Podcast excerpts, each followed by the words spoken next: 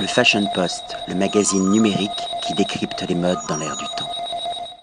Patrick Thomas pour le Fashion Post. Nous sommes toujours à Saint-Pétersbourg, au Bouddha Bar, avec cette fois-ci l'artiste culinaire. Je n'ai pas dit le chef, Aaron Stott. We will continue, of course, this conversation in English.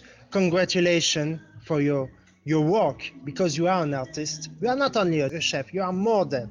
And I would like to to know more about you. Where are you from? I'm from New Zealand. New Zealand. Yeah, small place on the east coast of New Zealand on the North Island. It's um, quite small.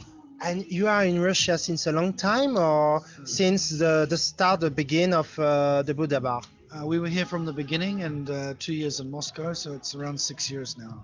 So you know uh, the the Russian mentality. Yeah, we understand the culture, the significance of the culture of people, and and how certain things are necessary in, in terms of our how we create dishes here. As I told before, for me, you are more than a chef. You are an artist. When I saw your your dish, the colors, all is uh, for me like a painting. What's your inspiration? Um, I, I guess I see the plates as a canvas, really. So um, the next thing is how we construct the dishes to how we bring texture.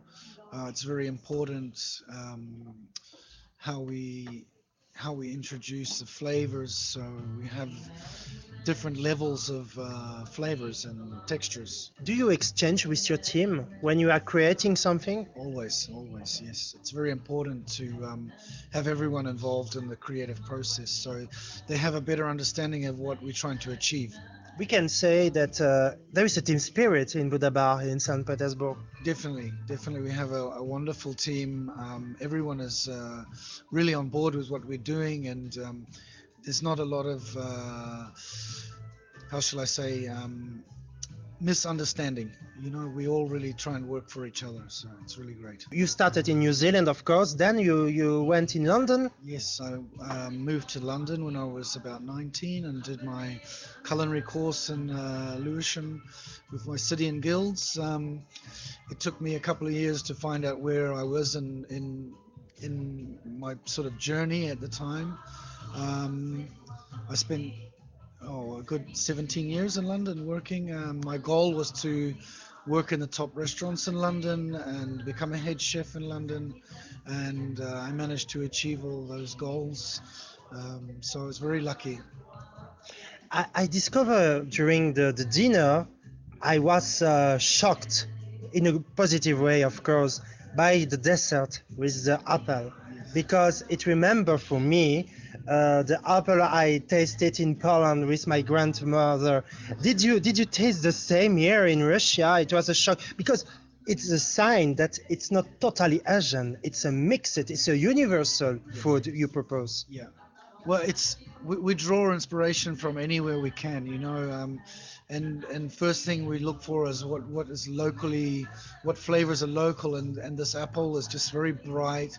Um, reminds me of summer. A little bit bitter. Yes, a little bit bitter. So you know, it's just a, a lot, and then the textures. You know, obviously the crunchy, the soft, the the creaminess, and there's a lot going on. So all those ingredients, you know, come together in a, in a quite beautiful way.